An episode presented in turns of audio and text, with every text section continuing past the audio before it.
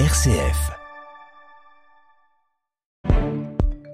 Vous êtes sur RCF, il est 8h10. En Afghanistan, les talibans contrôlent désormais 9 des 34 capitales provinciales du pays.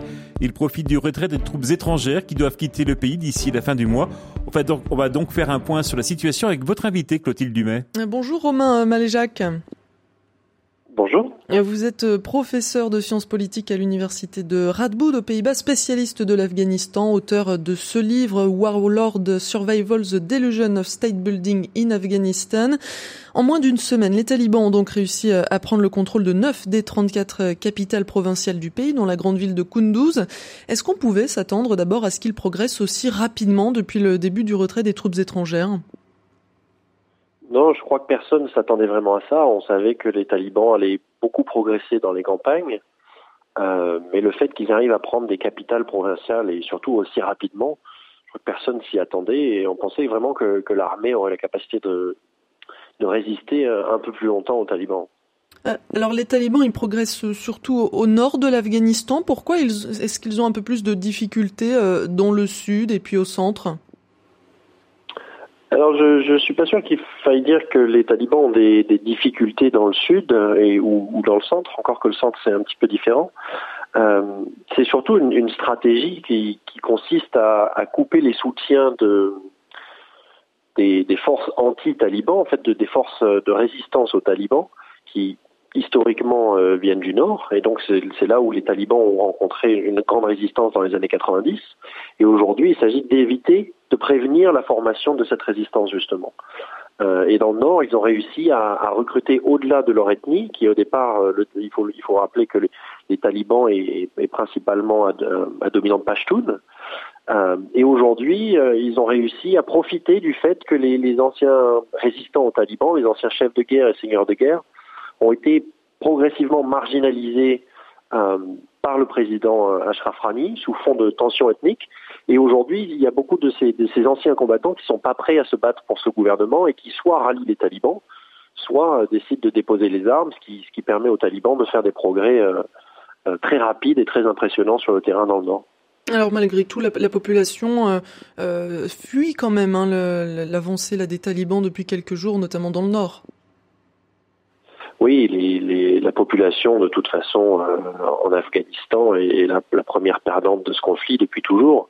Et les talibans sont, très impopulaires, notamment dans le nord, puisque dans le nord, justement dans les années 90, il y a eu beaucoup d'exactions, beaucoup de massacres, euh, et la population est, a peur, la population euh, cherche à survivre. Donc, pour beaucoup, la seule solution, c'est de quitter le pays. Euh, les Américains ont envoyé leur émissaire à, Doha pour demander aux insurgés de, stopper hein, leur offensive militaire, de négocier un accord euh, politique. Comment est-ce qu'on peut interpréter euh, ce geste, Romain Maljac? Parce que dans le même temps, le président américain Joe Biden vient de redire qu'il ne regrettait pas hein, sa décision de retirer ses troupes d'Afghanistan.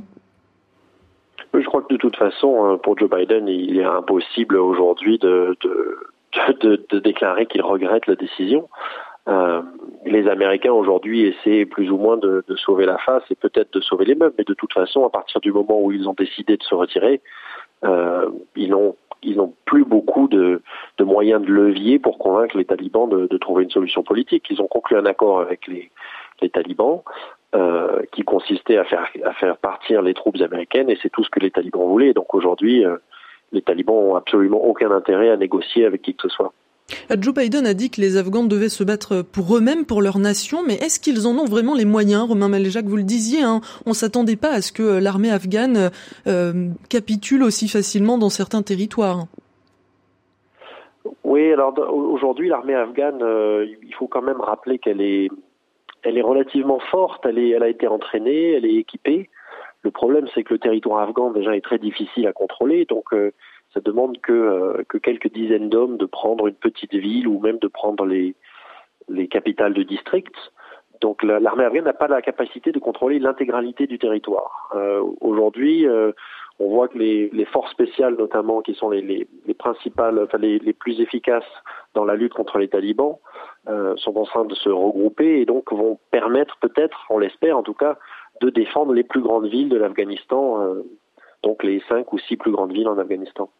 Ça, veut dire que ça va être ça la stratégie, c'est de se dire que dans tous les cas, finalement, les talibans vont progresser, qu'il va falloir essayer simplement de, de garder une, un partie du, pays? Oui, c'est la stratégie qui a été employée. De toute façon, dans les campagnes, euh, les, premiers progrès, il y a, presque, euh, oui, il y a un mois aujourd'hui, euh, des talibans dans, cette avancée fulgurante ont été effectués dans les campagnes et on, a vu que les forces afghanes quittaient volontairement, avaient abandonné volontairement ces campagnes. Le problème, c'est qu'aujourd'hui, les, les combats se dirigent vers les villes et euh, c'est l'endroit où les, les combats vont être le plus meurtriers, notamment pour la population. Mais ça, ça, veut dire que comment on peut euh, imaginer les, les, prochains, les prochaines semaines, les prochains mois euh, Est-ce qu'on peut imaginer qu'à un moment il y a une trêve ou est-ce que ça semble compliqué? C'est très difficile de savoir ce qui va se passer dans les, dans les semaines à venir, mais un des scénarios possibles, euh, c'est que les, forces de l'armée afghane contrôlent les villes jusqu'à jusqu'au mois d'octobre, parviennent à contrôler les villes, même si on sait que Herat, Kandahar ou Mazar-e Sharif sont euh, sous tension puisque les talibans avancent et, s'attaquent à ces villes. Euh, mais si, l'armée afghane contrôle ces villes jusqu'en octobre, on sait qu'il y a une saison des combats en Afghanistan. Donc à partir d'octobre, les combats vont s'arrêter probablement et on pourrait se retrouver avec un, un statu quo, enfin un équilibre un peu précaire où les, les, talibans contrôleraient le reste du territoire et euh, l'armée afghane contrôlerait ces villes, mais, mais ce ne sera pas tenable de toute façon dans le long terme pour le gouvernement. Une dernière petite question, Romain Maléjac. Comment est-ce que les pays voisins observent l'avancée euh, des, des, talibans? Euh, Les pays voisins observent un peu de manière manière, je dirais, un, peu très attentive dans la mesure où les, on sait que, la Chine, par exemple, euh, parle avec les talibans. Euh, on sait que les, Iraniens essayent également, euh, les, Pakistanais aussi. Il y a, y a de l'inquiétude chez, chez, certains pays voisins. Et en même temps, il y a la volonté de d'avoir des bonnes relations avec les talibans dans la mesure où tout le monde se dit que, que les talibans seront maîtres du pays à terme, si c'est dans les prochaines semaines, dans les prochaines, dans les prochains mois ou dans les prochaines années. Donc, il y a cette volonté de, pouvoir coopérer et, négocier avec les talibans euh, pour les sujets qui sont importants et notamment pour l'antiterrorisme. Mmh.